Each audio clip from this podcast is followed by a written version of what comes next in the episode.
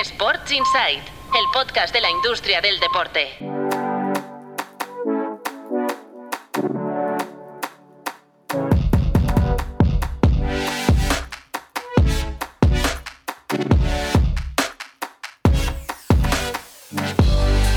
Muy buenas, bienvenidos y bienvenidas a Sports Insight, un podcast de Tu Playbook producido por NSN y con el apoyo de Stagefront, el líder global en venta de entradas para eventos, hospitality y asociaciones estratégicas para espectáculos. En stagefront.com podrás comprobar cómo pueden ayudarte a hacer crecer tus eventos. stagefront.com. Os dejamos el link en las notas del capítulo.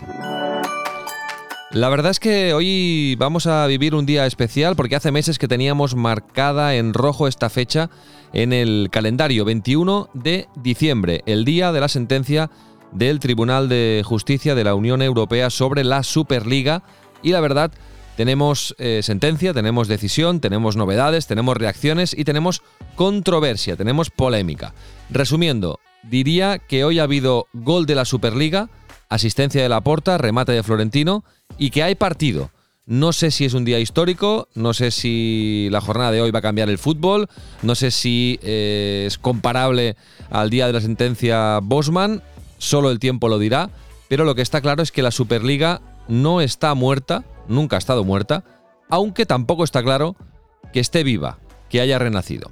Hoy, como os decía, hemos preparado un capítulo especial para analizarlo y entenderlo todo junto a los habituales de Sports Insight, el podcast de Tu Playbook, el director fundador de Tu Playbook, Mark Menchen. ¿Qué tal, Mark? Muy buenas. ¿Qué tal? ¿Cómo estamos? Y el periodista del periódico, Marcos López. Hola Marcos, buenas. Hola, ¿qué tal? ¿Cómo estáis? Muy buenas. Bueno, un día intenso. Un día, terrible. Desde primera hora de la mañana. 9.50, ¿no? 9.55 creo que ha salido ya. Los dos habéis estado pendientes durante todo el día, no solo de... F5, constante. F5 constante, claro, porque además ah, lo, han hecho bastante bien porque han ido llegando las reacciones eh, como... de forma organizada. Eh, en cadena, ¿eh? en, en cascada. Y a la hora que grabamos este podcast, hoy lo grabamos un poco más tarde de lo que es habitual para poder tener toda la, visión de la jornada, pues ya lo tenemos todo bien ordenado y eh, vamos a, hablar casi de forma monotemática en el capítulo de hoy eh, sobre la sentencia eh, del caso Superliga del Tribunal de Justicia de la Unión Europea. Básicamente vamos a decir, vamos a explicaros qué dice la sentencia, lo vamos a analizar para que lo entendáis todo eh, vamos a escuchar reacciones, que han, eh, cómo se han manifestado todas las partes. Vamos a explicar el plan de A22, que es la empresa que gestiona el proyecto de la Superliga, con Bernd Reinhardt al frente. El plan de A22 que han esperado al día de hoy para explicarlo al detalle. Y hay algunas novedades mm, muy interesantes. Y también vamos a hablar de posibles escenarios de futuro a partir de ahora qué puede pasar. Todo eso enseguida con Marc y con Marcos, pero así, muy breve. Yo ya he hecho mi titular, mm. ¿eh? que no sé si es un día histórico o no, pero bueno, hay partido. ¿eh? Ha habido gol de la Superliga hoy, para resumir, y hay partido. ¿Tu titular, Marcos, cuál mm. sería? Empieza una nueva era. ¿Y tu titular, Menchen? Eh, mucho ruido, pocas certezas.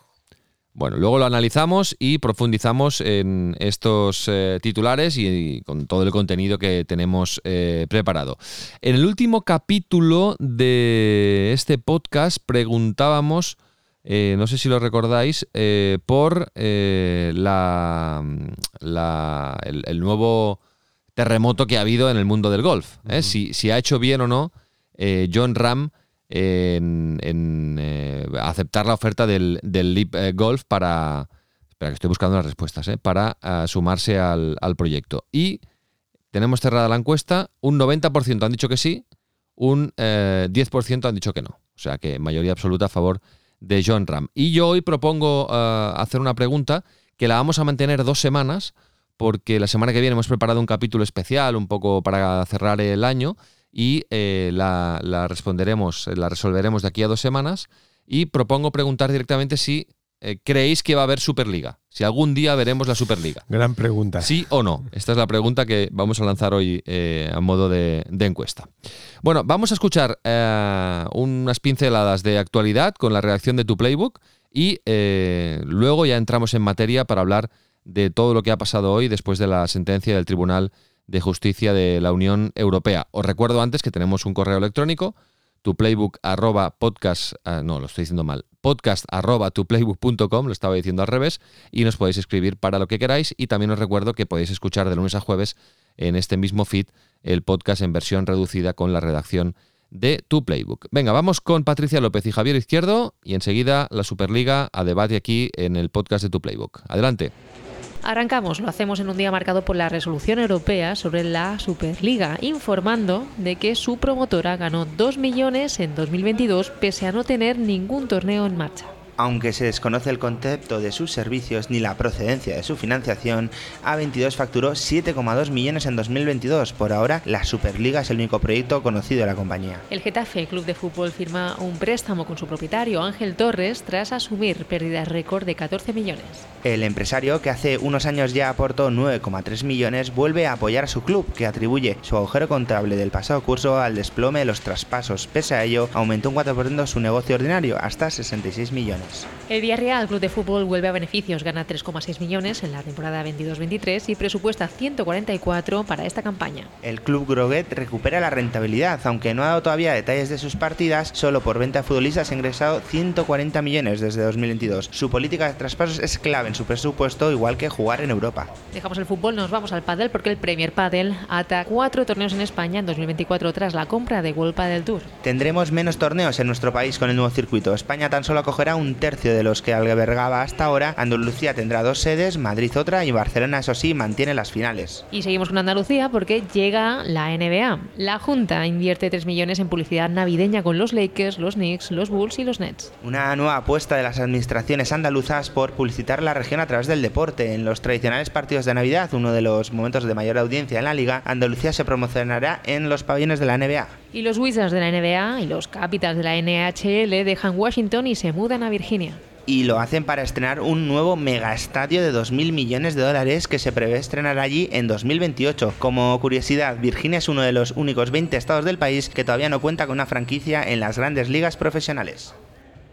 Bueno, ¿cómo suena esto, no? De Virginia Wizards. No sabía que iban a cambiar de nombre los eh, Washington eh, Wizards de la NBA y van a pasar a ser los Virginia eh, Wizards. Bueno, luego hablamos también del nuevo calendario de Premier Padel, del último, eh, de la última prueba de World Padel Tour, pero antes vamos ya a entrar en materia, Marc, Marcos, hablando de la, de la Superliga. Venga, vamos por el primer punto. Marc, em, te toca. Resúmenos, ¿qué dice la sentencia? La sentencia lo que dice es que FIFA y UEFA no pueden vetar porque sí, cualquier competición futbolística que se proponga crear en, en, el mundo. Hasta ahora, eh, por cómo estaban los estatutos, eh, había un veto previo en base a unos criterios que al final hacía imposible el que se crearan unas competiciones al margen de la estructura de ligas nacionales, Champions League, etcétera. Lo que dice la sentencia del tribunal es que esos no niega el derecho a vetar competiciones.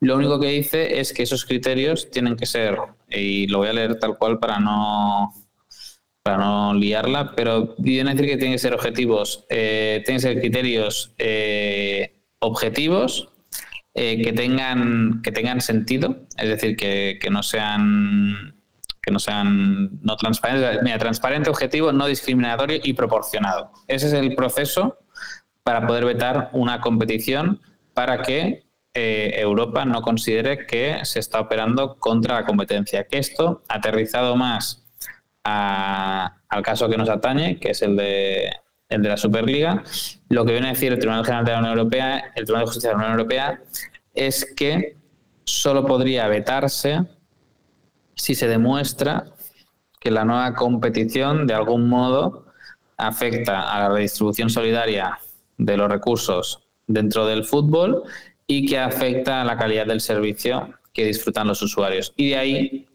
que ahora lo comentaremos, muchos de los mensajes que ha lanzado a 22 en su presentación. Pero básicamente es, no te dejo vetar porque sí de principio. Tiene que haber un proceso transparente para que tú puedas hacer eso.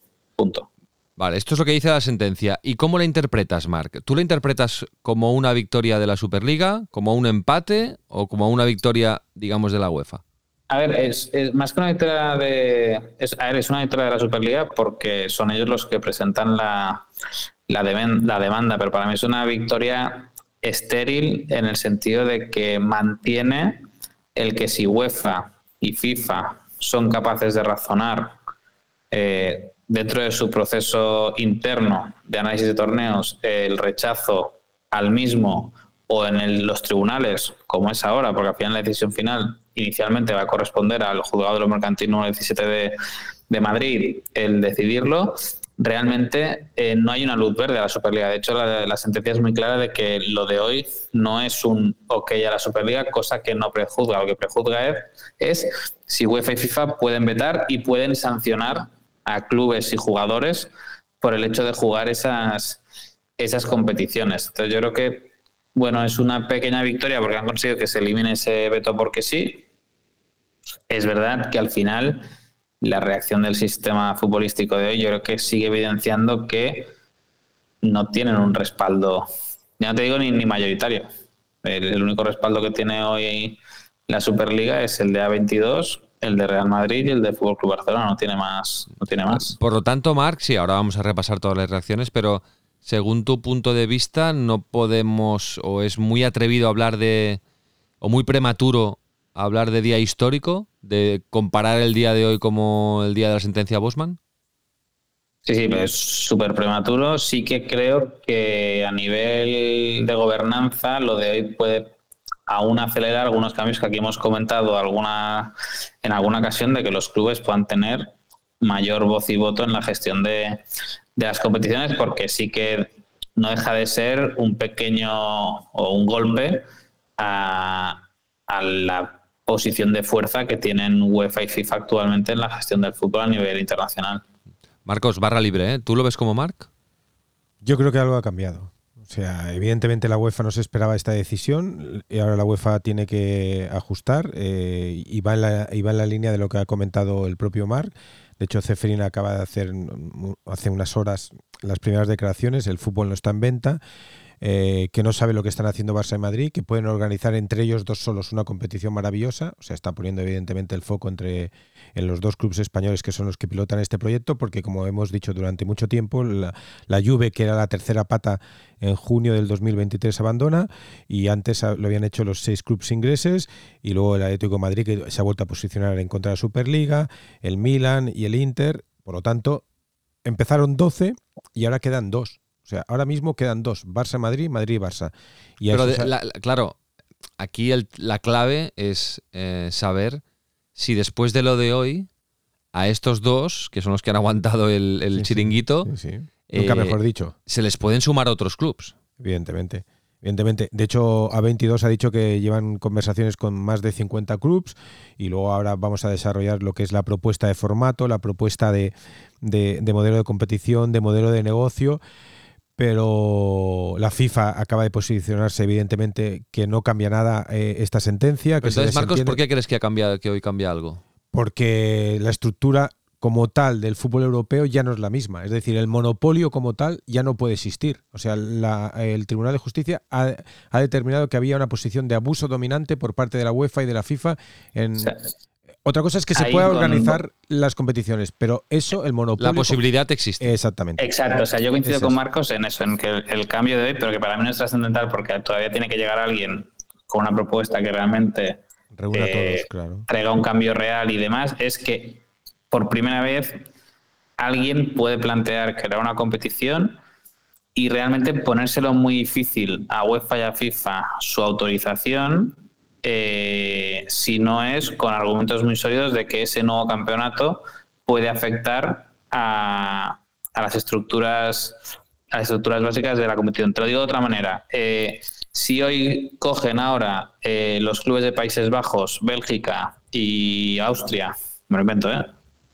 Y dicen, oye, vamos a crear una nueva competición de clubes supranacional para ganar dimensión económica en esos tres países, antes las federaciones nacionales y UEFA automáticamente podían decir que no y vetar esa competición. Ahora va a tener que justificarlo muy concienzudamente de que ese paso o ese criterio va en detrimento del conjunto de la pirámide competitiva, la redistribución de recursos en vía de solidaridad. Ya. Bueno, vamos a escuchar eh, reacciones. Eh, vamos a empezar por el, el portavoz del, del Tribunal de, de Justicia de la Unión Europea leyendo la sentencia. El Tribunal de Justicia, Gran Sala, declara, primera, el artículo 102 TFUE debe interpretarse en el sentido de que constituye un abuso de posición dominante el hecho de que las asociaciones responsables del fútbol en los ámbitos, ámbitos mundial y europeo hayan adoptar, adoptado y apliquen normas que supeditan a su autorización previa la creación en el territorio de la Unión por una tercera empresa de una nueva competición de fútbol de clubes. Bueno, esta era la voz del eh, Tribunal de, de Justicia de la Unión Europea. La primera reacción importante, yo creo, es la de A22, que es la empresa eh, que eh, debe gestionar el proyecto de la Superliga y que, como nos explicaba ahora, que es muy curioso esto, Marc, que nos explicaba ahora Patricia en las, en las noticias y que habéis publicado esta semana en tu playbook, es una empresa que, está facturando ya. Que no sé cuál es su actividad, pero que, que ya está facturando pasta.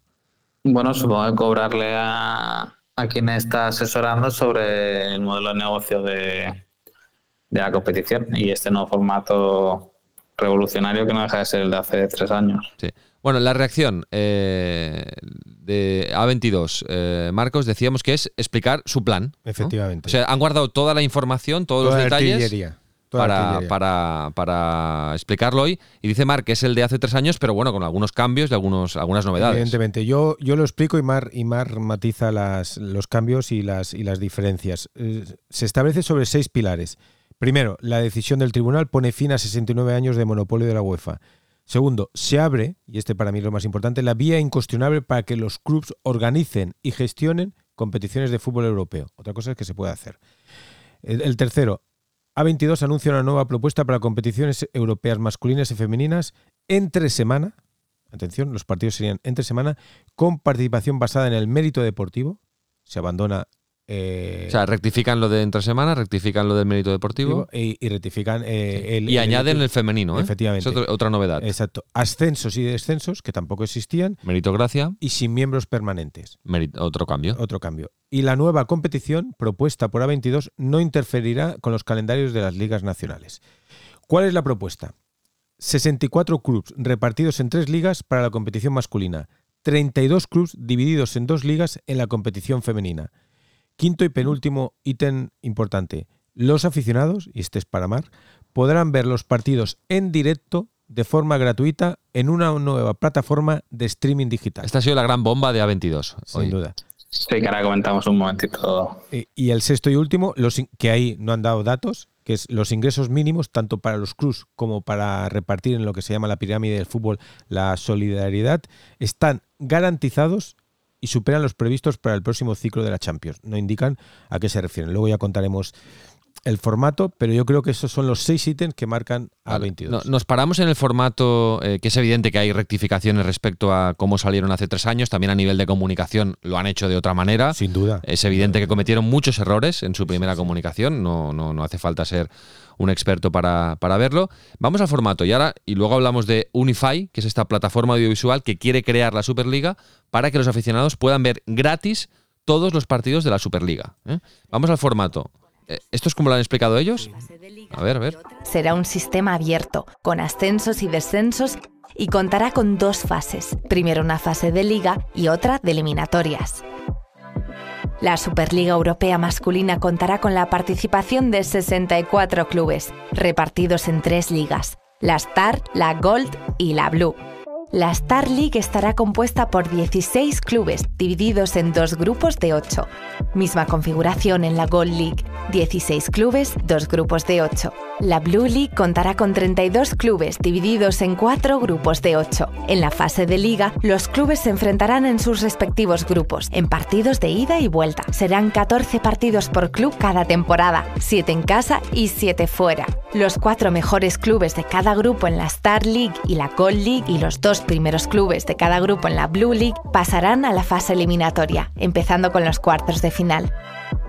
Los cuartos de final y las semifinales serán a doble partido, en casa y fuera.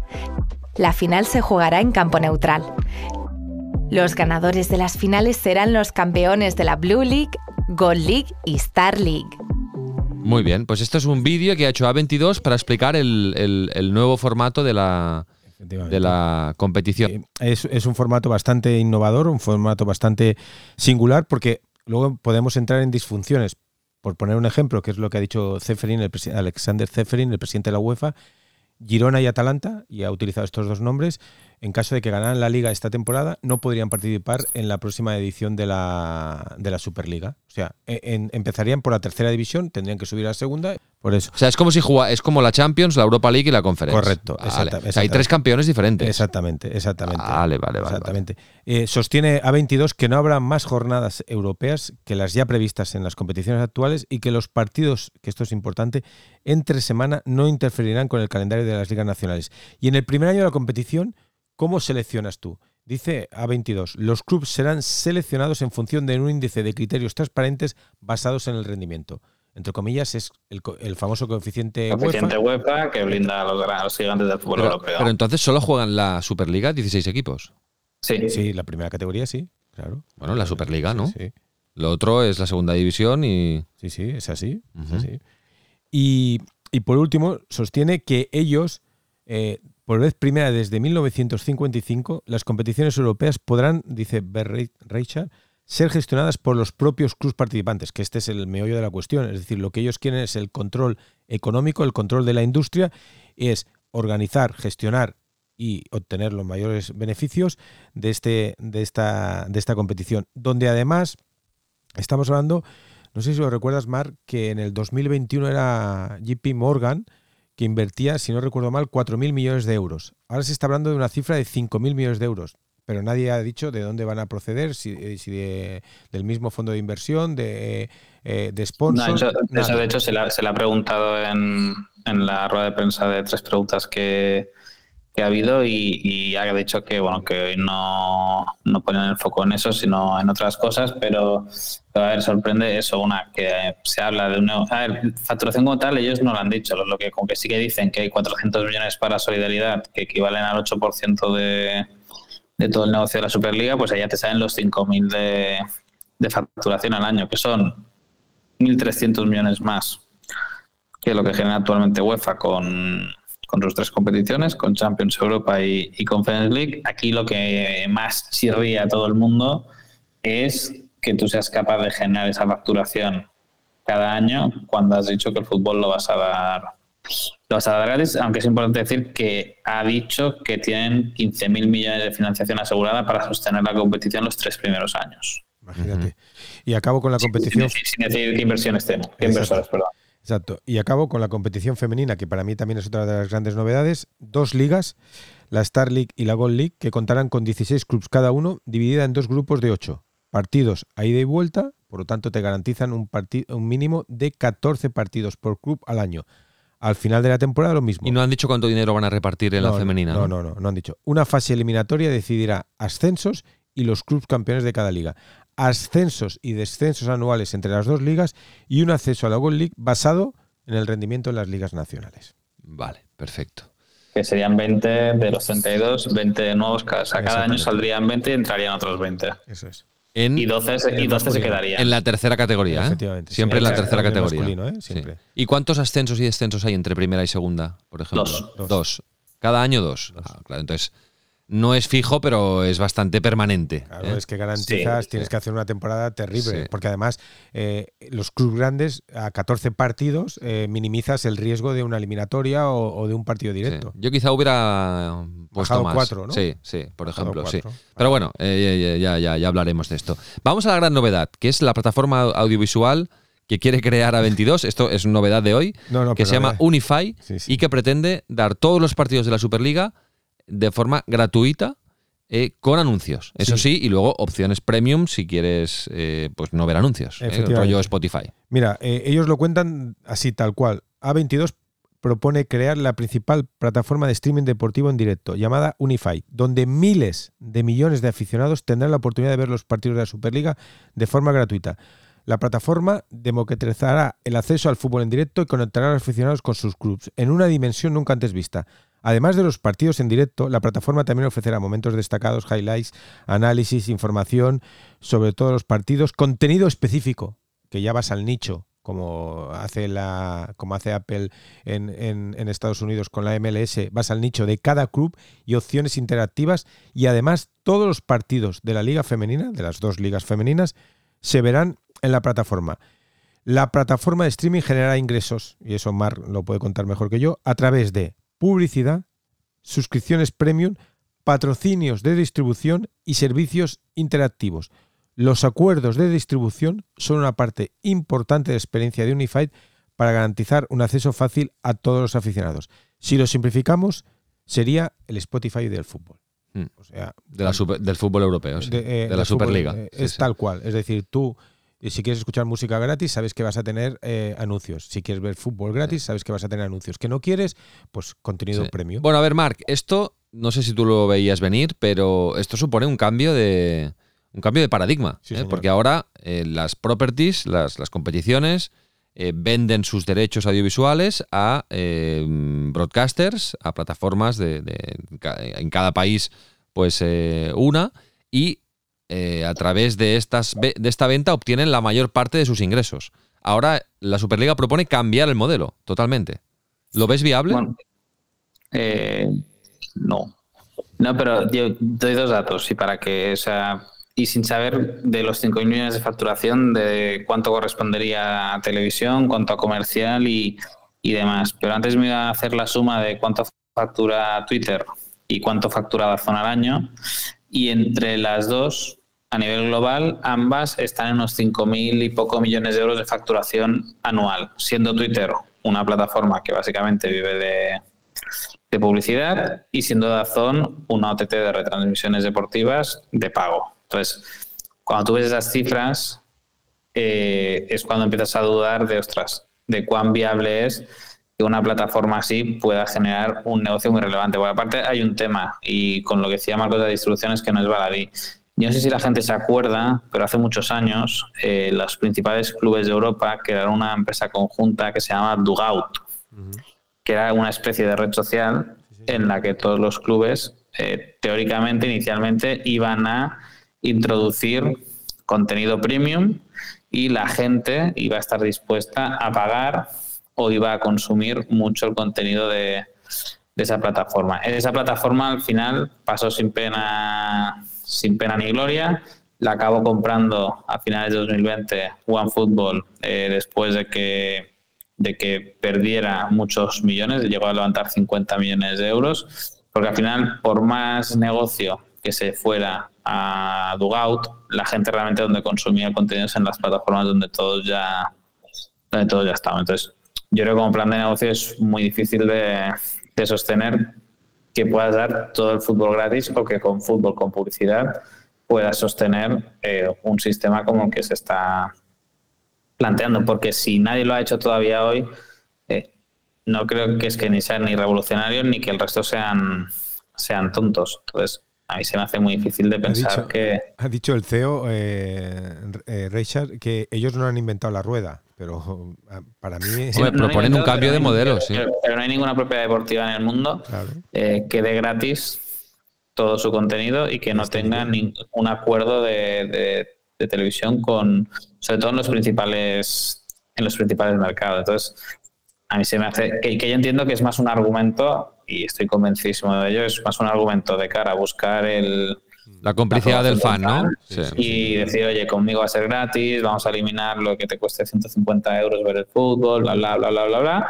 Y también porque de cara a lo que comentábamos antes, de que en un tribunal o en un proceso de aprobación de competición el decir que con tu formato vas a facilitar la vida al consumidor, para un juez tú estás demostrando que si con esta competición el acceso, la barrera de acceso al fútbol es mucho más baja de lo que es hoy, no hay motivo para cerrarle el paso a, ese torneo. Bueno, ahora nos haremos muchas preguntas ¿eh? cuando entremos en el último punto sobre escenarios de futuro, ahora qué puede pasar. Pero vamos a seguir con las reacciones.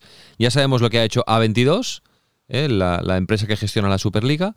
Ahora vamos a, saber qué ha dicho la UEFA. Lo comentabas antes, Marcos, eh, Alexander eh, Seferin ha hablado también, ha sido de los últimos en hablar. exacto, el penúltimo, diríamos, porque el último ha sido Infantino a través de, Instagram, si no, si no y, ha puesto el foco en Barça y Madrid, ¿eh? Sí, sí, sí, ha puesto el foco en Barça y Madrid, ha puesto el foco en que el fútbol no está en venta.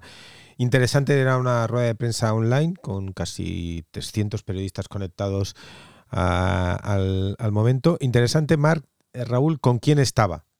Con Javier Tebas, evidentemente, y con Nasser Al-Khelaifi, que es obviamente el presidente del PSG y el presidente de, la ECA, la Asociación de Clubes Europeos, y ha defendido que no entiende eh, que porque estamos cerca de Navidad. Dice, pero si no me lo hubiera tomado como algo divertido eh, el, proyecto eh, que defiende la Superliga, que sostiene que con esto nuevo formato es todavía más cerrado que en el 2021. Yo ahí discreparía un poco, pero sostiene Zefrin que es que es más cerrado que en el, eh, que en el 2021. Y ha, defendido, evidentemente, que históricamente lo que le caracteriza a la UEFA es la organización de los torneos y que son ellos los que tienen que tener eh, el control. Estaba todo el mundo pendiente de la respuesta de la UEFA y de la respuesta de la, de la FIFA, que ha dicho que se desentiende de la Superliga y no cambia nada. Históricamente siempre hemos organizado las mejores competiciones del mundo y seguirá siendo así en el futuro, ha mantenido el presidente de la FIFA, Gianni Infantino. Y estaba Mark todo el mundo mirando a Inglaterra, porque en Inglaterra los seis clubes, recuerda City, United, Liverpool, Chelsea, Arsenal y Tottenham, tardaron 48 horas en abandonar el barco de la Superliga con aquella presentación. Y de momento en Inglaterra se mantienen firmes en la propuesta de estar eh, bajo el marco legal de la UEFA. ¿Se han pronunciado todos? El United se ha pronunciado. El United se ha pronunciado. El United Premier League también. Premier League como liga también, pero los otros clubes no. No, de momento no. Mm. Bueno, eh, sí que se ha pronunciado, ha sido de los primeros, Florentino Pérez. Declaración institucional, entre otras cosas, ha dicho esto. El fútbol europeo de clubes no es ni será nunca más un monopolio. Y en segundo lugar, que desde hoy los clubes serán los dueños de su destino. Los clubes vemos plenamente reconocido nuestro derecho a proponer e impulsar las competiciones europeas que modernicen nuestro deporte y atraigan a los aficionados de todo el mundo evidentemente se le atribuye, y con razón, parte del éxito, entre comillas, de la decisión de hoy de la Superliga, porque ha sido uno de los más firmes defensores. Y bueno, el Real Madrid pues hace el discurso de que ya cambiaron la Copa de Europa en los años 50 y que siguen eh, trabajando para, cambiar el fútbol y el discurso de atraer el fútbol a la gente que cuadra con lo del fútbol gratis. Efectivamente. Eh, no sé si recuerdas, Marc, eh, en el 55, 1955 creo que fue cuando se funda la primera Copa de Europa con, con el diario El Equipo y el Real Madrid, los clubes ingleses no están. O sea, en el, en el listado de clubes fundadores, el Chelsea, que era el campeón en aquella época, no quiso participar en la Copa de Europa. Mm, ya, ya, ya, ya. O sea que, bueno, luego, luego en las preguntas finales lo, tocamos, pero también podemos ir hacia un escenario Euroliga-Suproliga. ¿eh? podríamos ir en algún momento, pero luego lo hablamos. Eh, Joan Laporta, quizá algo más conciliador que Florentino Pérez. ¿eh? Joan Laporta puede quizá jugar ese papel de puente con la Liga, con la UEFA, porque tiene mejor relación que, el presidente del Real Madrid ha dicho, eh, por ejemplo, esto. Que la posición del Barça en la cuestión de un nuevo format de Liga Europea no pretén en cap cas anar en absolut contra la Lliga Espanyola, ni contra les lligues nacionals en general. Al contrari, amb una competició europea millor i amb més recursos pels clubs, les lligues nacionals seran més equilibrades i competides. Más vehemente que Florentino, otro estilo, ¿eh? con, con más teatral, pero, pero también pues eh, apoyando y, mostrando satisfacción por la decisión del Tribunal de Justicia de la Unión Europea. Barça y Madrid, por lo tanto, alineados. Han hecho vídeos eh, desde las cuentas de las redes sociales de ambos clubes, vídeos que ya tenían preparados, un poco para eh, demostrar su relación con el fútbol europeo, la historia y que ahora quieren trabajar para, para el bien del fútbol europeo. Bueno, más clubes, Marcos, otros clubes que se hayan pronunciado. Bueno, el Nápoles, que no digamos que es uno de los clubes eh, europeos potentes, pero el Nápoles ya se muestra abierto a participar en la, en la próxima Superliga. Pero lo que son los grandes clubes... O sea, el Nápoles sí. El Nápoles sí. El Nápoles sí. O sea, el presidente de la Federación Italiana ha dicho que quien participe en la Superliga está se va fuera de la liga. Pero esto, por ejemplo, Marc, es una de las preguntas que luego quiero hacer. Es que esto precisamente es lo que no, es lo que ya no va a poder ser. Claro. O sea, porque un club decida participar en la Superliga la Liga Es Nacional libre. no lo puede echar. Es libre de participar. Ese es el, ese es el, el- el- el- Esta es la clave. victoria que hoy han tenido hoy, que es que ya no te pueden, o sea, se puede vetar una competición, lo que no puede haber es sanciones ni represalias contra aquellos que vayan a jugar otras competiciones. Y eso es lo que hoy queda claro, sobre todo que eso sobre todo era la amenaza a los jugadores de que si tú juegas en un club que se va a una competición que tal, no te dejo jugar con la selección, el mundial o la Eurocopa. Eso ya no se puede. O sea, esas amenazas ya son eh, en balde porque en un juzgado pues, pues perderías. Eh, lo que se mantiene es que se puede evitar una competición si se demuestra que puede tener una distorsión negativa en, en el sistema.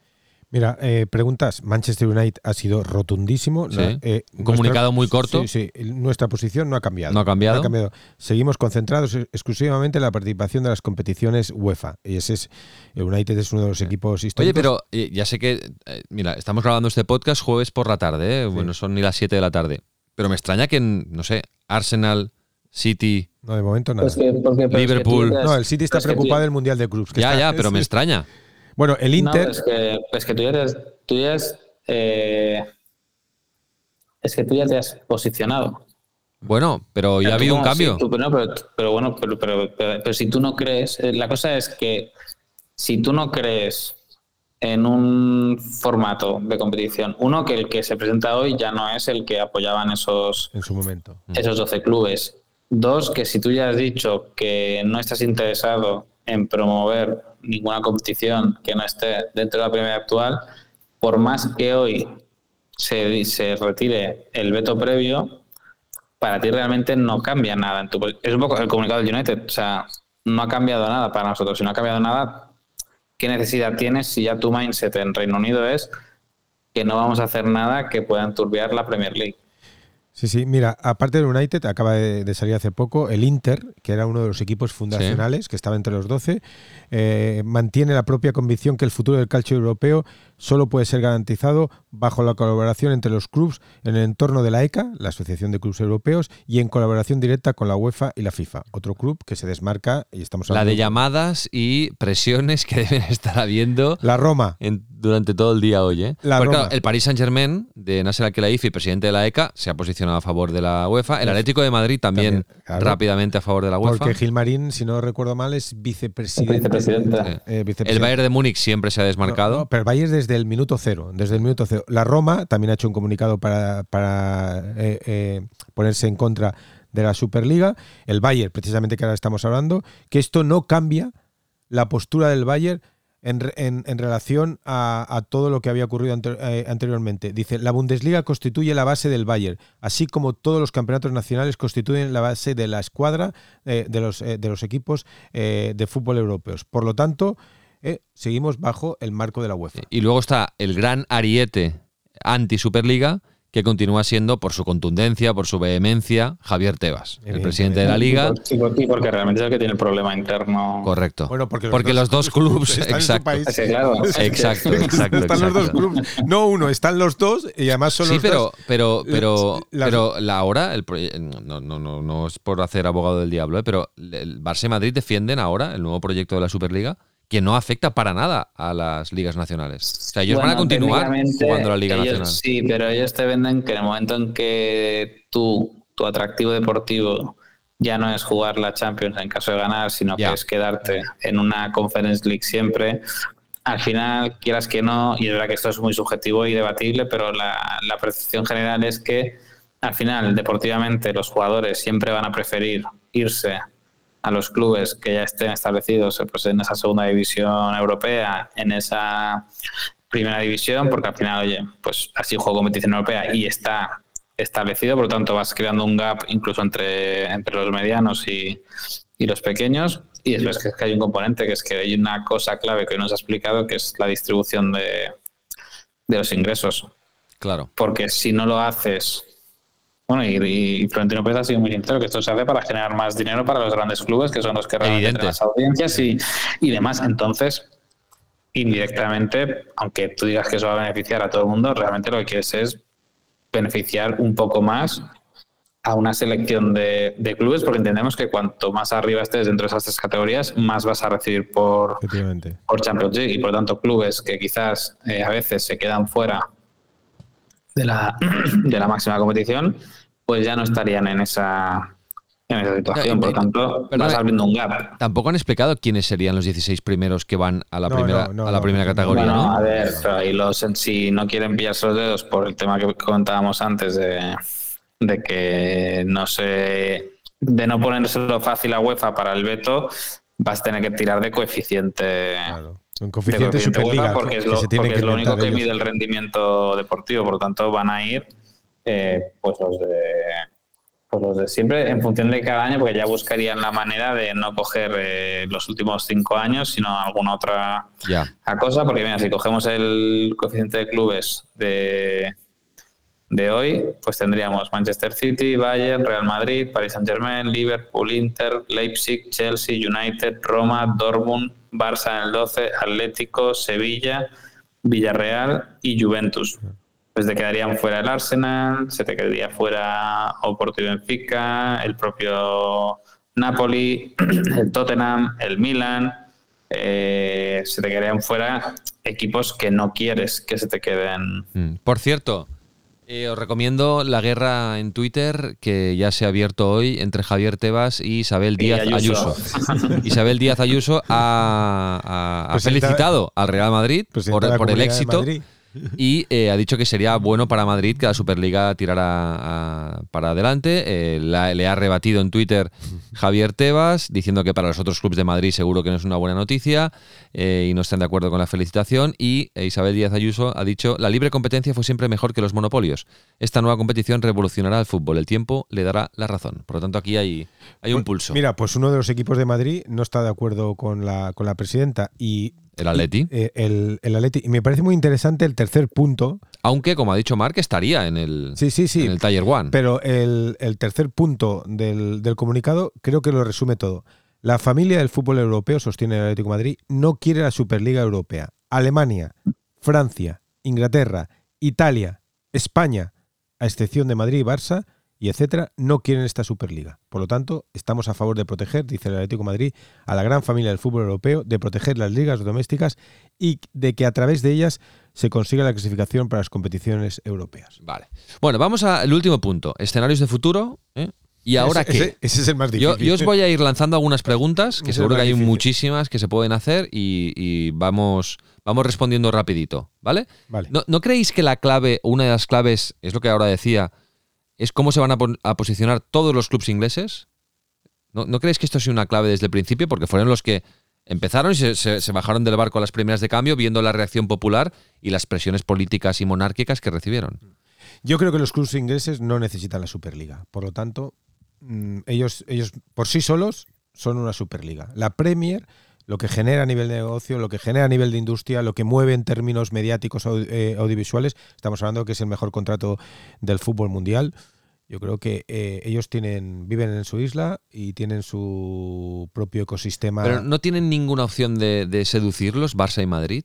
¿La Superliga no, tiene opción de seducir a los ingleses? Uno, han firmado un contrato eh, vinculante con la federación, casi que con el gobierno, de compromiso a no hacer nada que vaya en detrimento de, de la Premier League. y el gobierno británico ha salido a dejar claro que eh, moverán cielo y tierra para, para impedir que esto suceda. Recordemos que Reino Unido no está sujeto a la legislación comunitaria, por lo tanto, lo que, lo que diga el tribunal hoy a los británicos les viene dando les viene dando igual y es que es lo que dice Marcos, es que no, no necesitan meterse en este en este berenjenal si no hay consenso, no por un tema ya legislativo y político, sino por un tema de que sus aficionados fueron los más contundentes en la oposición a, a este proyecto. Por lo tanto, es que no tiene sentido que tú vayas a hacer algo que vaya en detrimento de lo que quieren tus fans, en detrimento de lo que te puede costar a nivel de sanciones, a nivel, a nivel interno, y después cuando es un proyecto que, que es lo que decía Marcos antes, que es que no hay nadie que lo apoye. Y no es como en el golf, que es verdad que después decir, bueno, pero mira, que luego al final, al final todos se suben al carro y, y demás. Al final John Ram no tiene que dar explicaciones a nadie de si se va para un lado o para otro. Un club siempre va a tener la presión de los fans. Ya. ¿Y ¿Veis opciones de ese escenario que comentaba hace un, momento eh, que se repita en el fútbol lo que pasó en el baloncesto? Que cuando nació la Euroliga hubo durante, no sé, tres, cuatro años, cinco Euroliga, la de los clubs, y Suproliga, la de la FIBA? Porque había algunos equipos que todavía no se sumaron al carro de la Euroliga. Es que es muy difícil. ¿Lo veis esto posible? Yo lo veo muy Es difícil. que, es que incluso el Feyenoord, que era uno de los clubes que se decía que, que tal, incluso el Feyenoord ha salido a decir que no. Es que el problema es, es que conceptualmente no hay nadie que hoy quiera meterse en este en este fregado. Lo que yo sí que creo, y, y me ha hecho gracia recuperado un artículo del 2021, que ya decíamos el tema de las tres divisiones, eh, que ese era un buen punto de partida para reformar el fútbol europeo. Y yo creo que, que lo de hoy eh, no debe hacernos olvidar que hay que reformar el sistema de competiciones europeas, que el nuevo modelo de la Champions, lo hemos comentado aquí, es infumable, o sea, es difícil de, de entender. Por lo tanto, hay una evidencia de que hay que reformar el modelo de competiciones europeas. Hay que ver cómo. Y el problema que va a tener a 22 es que lo que está quedando claro es que nadie los considera un interlocutor válido en esta, en esta fiesta. Ya. Em, ¿Creéis que esto va a acabar en una negociación? ¿Que esto al final va a ser solo un lobby? ¿La Superliga se va a convertir en un lobby de presión para que los clubs puedan tener más poder en la UEFA? Para mí ahí Laporta tiene que jugar y está jugando un papel fundamental. Es decir, eh, Florentino es beligerante, él sostiene su posición, la defiende y la mantiene y ahora avalado por, el, por la resolución judicial del Tribunal de la Unión Europea con más energía. Pero fíjate que en el mensaje que ha trasladado el propio Laporta ya ha invitado a un diálogo constructivo y a buscar vías innovadoras. Hay que ver si desde el otro lado, desde, desde el despacho de, Fe- de Ceferin y de- desde Nyon, desde la sede de la UEFA, se le abre la puerta a esas vías.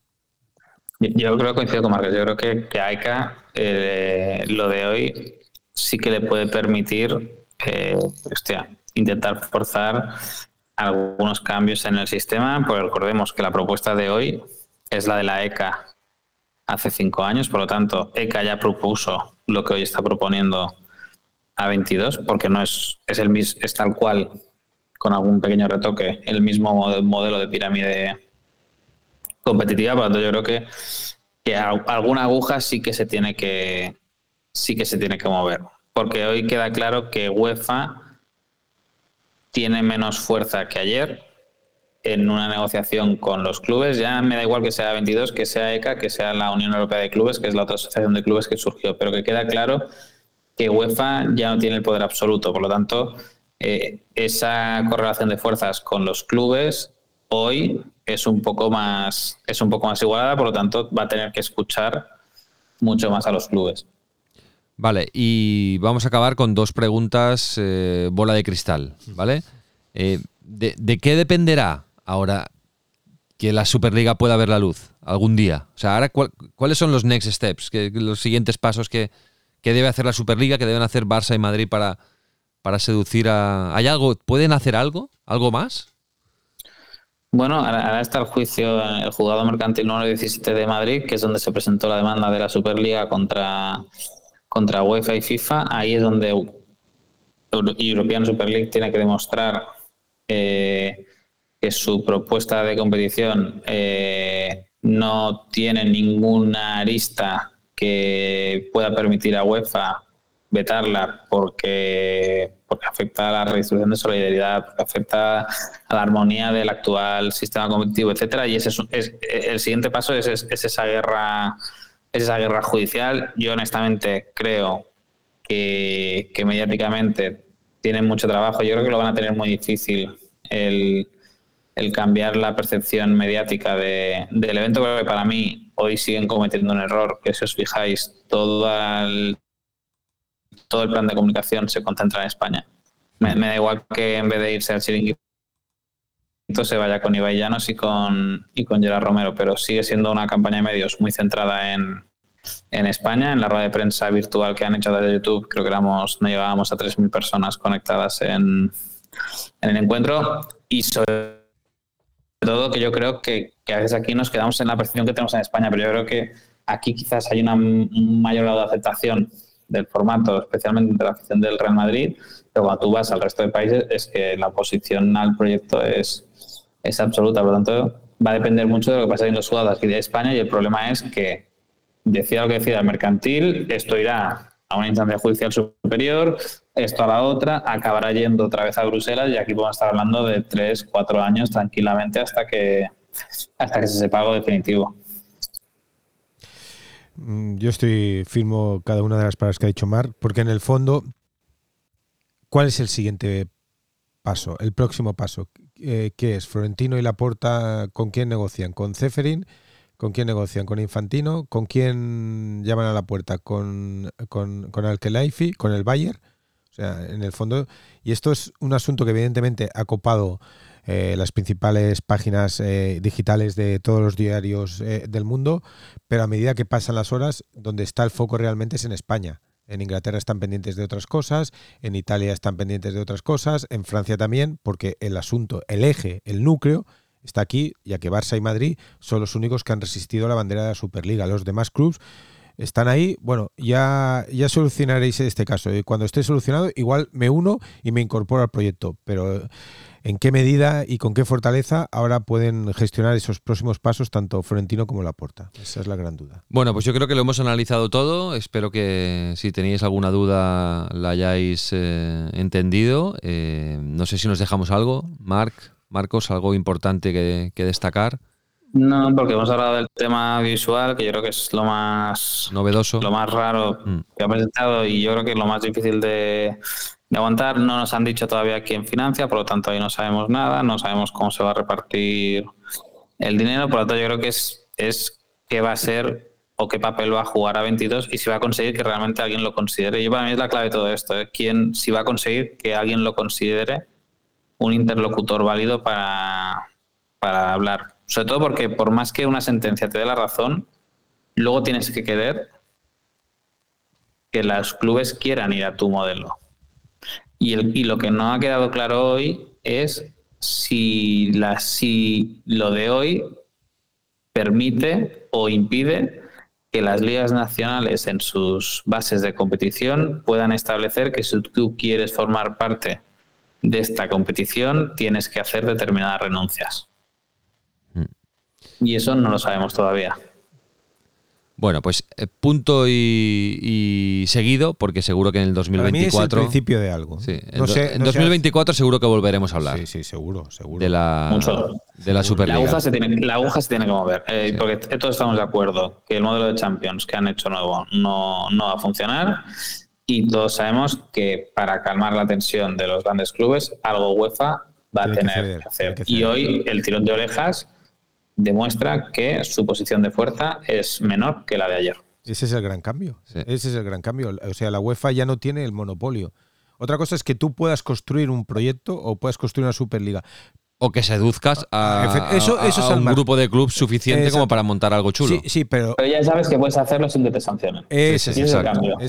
ahí está el cambio de todo. Bueno, hay que, es que llegues a buen puerto y convenzas a la gente. También hay que dejar respirar esto, a ver ahora cómo, cómo, cómo evoluciona. Bueno, donde ha habido también una revolución, ya lo sabéis, es en el pádel. Y hay que hablar de pádel hoy, aunque sea muy brevemente, porque ya nos estamos alargando, porque eh, ha acabado World del Tour, World del Tour ha muerto, después de 10 años. Ha desaparecido, ¿no? Eh, esta empresa española dirigiendo el cotarro del Padel Mundial ha desaparecido, ha sido absorbida por Premier Padel, que no mantiene nada de la marca de World Padel Tour, y en 2024 empieza la era Premier Padel en el, en el Padel Mundial. Han presentado ya, dos días después que acabara World Padel Tour, el calendario de 2024, por fin, y empieza a finales de febrero en eh, Arabia Saudí, ¿cómo no? Qué raro. Sigue en Qatar Qué raro. Hay 25 torneos en 18 países. En España se jugarán cuatro torneos y se mantiene como la gran final, como el Masters final, que además tendrá más categoría de Masters que lo que tenía con World del Tour, el torneo de Barcelona, también a finales de, diciembre. Bueno, en las mismas fechas que se ha celebrado eh, últimamente eh, también en World del Tour. Hay Barcelona, Madrid, Málaga y Sevilla, dos en Andalucía, las cuatro pruebas de Premier Padel en eh, España. Y luego pues hay pues Argentina, hay dos en México, hay una en Finlandia, hay Italia, eh, está también eh, Chile, bueno, hay, hay, un poco de todo. En, todo el mundo se juega a pádel. Em, vamos a ver, ¿no, Marc? ¿Cómo, ¿Cómo, lo hacen los de Premier Padel? A partir de finales de febrero. Ahora ya tienen el, el, el Premier Padel y la Federación Internacional, que también está involucrada tienen la, la paella palmanac, que se dice aquí en Cataluña. Sí, no, no, yo creo que, bueno, que hay que ver qué, qué cambio. Y sobre todo yo, yo creo, ahora estoy expectante, he visto el calendario, eh, cómo puede cambiar en, en la presencia constante de, del pádel a nivel de consumo el hecho de que, de que pierda tantos torneos en, en España. Porque es verdad que, da un salto a competición internacional, pero eso va un poco en detrimento de, de la fuerte presencia que tenía hasta ahora en, en España. Entonces, será interesante ver un poco ahí cómo cambia eso. Sí, eh, el otro día en el San Jordi, en Barcelona, 16.000 espectadores eh, viendo el último de World, eh. World Padel Tour. Qué locura, ¿eh? Sí, sí. eh, realmente fue un, un tremendo éxito. Y todavía no sabemos qué plataforma televisiva va a ofrecer el Padel, Premier Padel en España. No, no, no se ha anunciado, no están vendidos los derechos. Veremos si Movistar continúa apostando por el Padel, aunque no se lo creen mucho, con- como mínimo World Padel Tour. Y lo que sí está garantizado es que en principio se verá en YouTube y veremos si a- también se puede ver en, algún, en alguna plataforma. Sí, porque hasta ahora era una OTT que era, tenía su propia OTT, Sí. YouTube y demás. Ahora está por ver eh, ¿Cómo? hacia dónde Sí, va sí. esto. ¿Cómo lo veremos? Sí, Dicho sí. esto, homenaje enorme a la empresa que apostó por el pádel, ¿eh? porque dan increíble. Eh, un deporte que evidentemente se practicaba y se practica cada vez más, pero ponerle el foco y darle la dimensión que le dio al, al, al- Sí, al circuito. Lo han llevado a otro nivel y se han quedado con la sensación de, de quedarse un poco a medias. ¿eh? Ahora que empezaban ¿eh? a, digamos, ya casi a ganar dinero, a, a- a afinar muy bien eh, la, la producción de los torneos, eh, pues ahora se le- les han quitado el caramelo, digamos, y ya se lo han cobrado, ¿eh? pero se han quedado como un poco a medias y hay un poco sabor agridulce en, en DAM. Se han quitado un peso de encima, pero al mismo tiempo era un peso que, No, pero el trabajo que han hecho es que les gustaba. ¿eh? Sí, sí, sí, no, Eh, increíble, El increíble. trabajo que han hecho es increíble, vamos. Bueno, va, vamos a escuchar a Pau Michan, a ver qué documental nos recomienda. Así estas fiestas pues tenemos más opciones de, de ver algún producto audiovisual. Escuchar, escuchar. and it all hangs in the air. You can never take winning ever for granted. La serie documental de la semana es Bajo presión, el Mundial de la Selección Femenina de Estados Unidos. Una serie en formato Insight sobre la actuación del equipo femenino de Estados Unidos en el último Mundial, celebrado en Australia y Nueva Zelanda el pasado verano, que acabó ganando España. Las estadounidenses, que llegaban como favoritas después de ganar los últimos dos mundiales disputados, cayeron en octavos, pero el documental sirve para contar las historias personales de las jugadoras y también el fracaso. Es un insight muy insight, con historias bien encontradas, contadas de una forma muy americana, pero con situaciones y secuencias interesantes de ver. Se puede ver en Netflix, son cuatro capítulos de 45 minutos y está producida por Time Studios y World Plus Pictures Productions. El interés por el fútbol femenino es manifiesto y si hay un equipo de referencia es la selección estadounidense y estamos ante un insight en el que se juntan muchos factores que lo hacen interesante. Figuras como las de Alex Morgan y Megan Rapinoe, con momentos y secuencias con sentido, como por ejemplo la relación de Morgan con su hija para hablar de la maternidad. También el cambio de entrenador y de dinámicas que dejan entrar hasta la cocina a las cámaras. Me gustó mucho, por ejemplo, que pudiesen grabar la llamada del seleccionador por FaceTime a cada una de ellas anunciando la convocatoria. Y los momentos de conflicto y tensión están bien dosificados, también la imagen y el color, así como el archivo documental, eh, está bien cuidado y permite que la pieza tenga un buen ritmo. Bajo presión, el Mundial de la Selección Femenina de Estados Unidos, recordad, lo podéis ver en Netflix. Gracias, Pau, por esta Tiene recomendación. pinta, ¿eh? Sí, tiene buena pinta. Y fíjate que ha llegado antes a las pantallas el Mundial de Estados Unidos, o sea, del equipo de Estados Unidos, que el de España. Que me consta que se están eh, rodando también Ah, vale. algunos documentales alrededor del Mundial de la Selección Española con el añadido del caso Rubiales. Vale, ¿eh? que hay, ahí hay tela que, hay tela que cortar.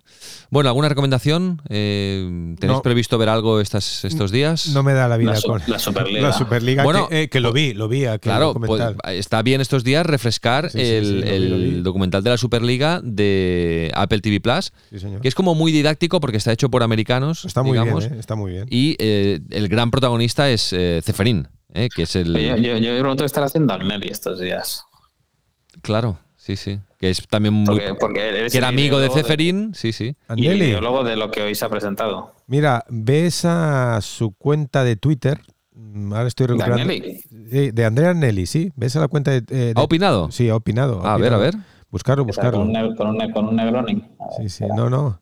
A ver, venga, vamos a No sabía que buscar. Agnelli tenía Twitter. Sí, sí. Bueno, yo lo sé por la Gacheta de los Sport, que es el diario italiano de las páginas rosas que, que suelo consultar cada día y, y buscarlo. Y, y ha utilizado por- Fino, a la fina. fino a la fine, que es uno de las es uno de los eslogans de la Juventus. O sea, fino a la fine es Hasta el final. hasta el final del. o sea que final. Agnelli continúa creyendo en la Superliga. Efectivamente. Aunque él ya no esté en la Juve. Efectivamente. No, no, él es, por eso la lluvia Y esto le costó la amistad con. Efectivamente. Eh, Recordemos que esto es lo que explica el, el documental de la Superliga que se puede ver en y ha, y ha Apple TV Plus. y ha publicado, creo que un extracto de una canción de, de U2. ¿eh?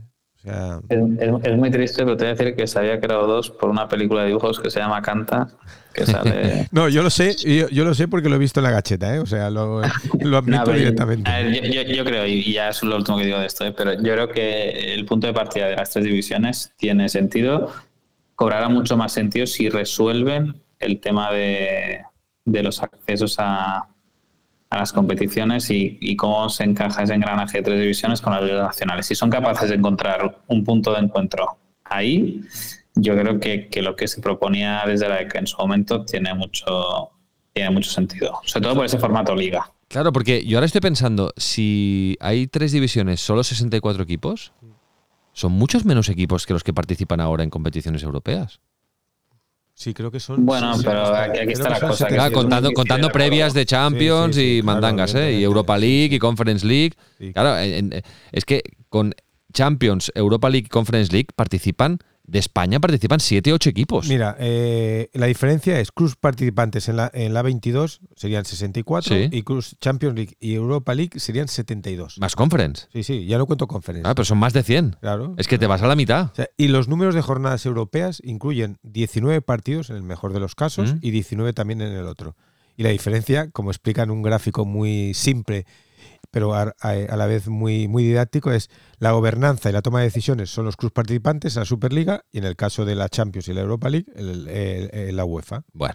Oye, vamos a dejarlo aquí porque estaríamos eh, otra Tres hora, horas. otra hora más. Llevamos más de una hora. Imagínate. Estaríamos otra hora Pedimos más. disculpas a, a- Ah. a nuestros seguidores. Pero yo creo que ha quedado bastante, sí, sí, bastante sí. completito todo sí. el análisis de, de la Superliga. Bueno, feliz Navidad, chicos. Igualmente, La semana que viene, capítulo especial, ¿de acuerdo? ¿vale? Y luego también, evidentemente, volvemos, en 2024. A pasarlo Venga, bien. buenas fiestas. Felices fiestas, un Chao. abrazo.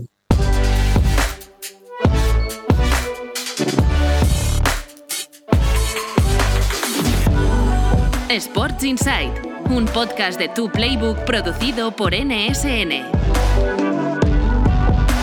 Y recuerda, tienes toda la información económica de la industria del deporte en tuplaybook.com. Únete a la plataforma de negocios para la industria del deporte.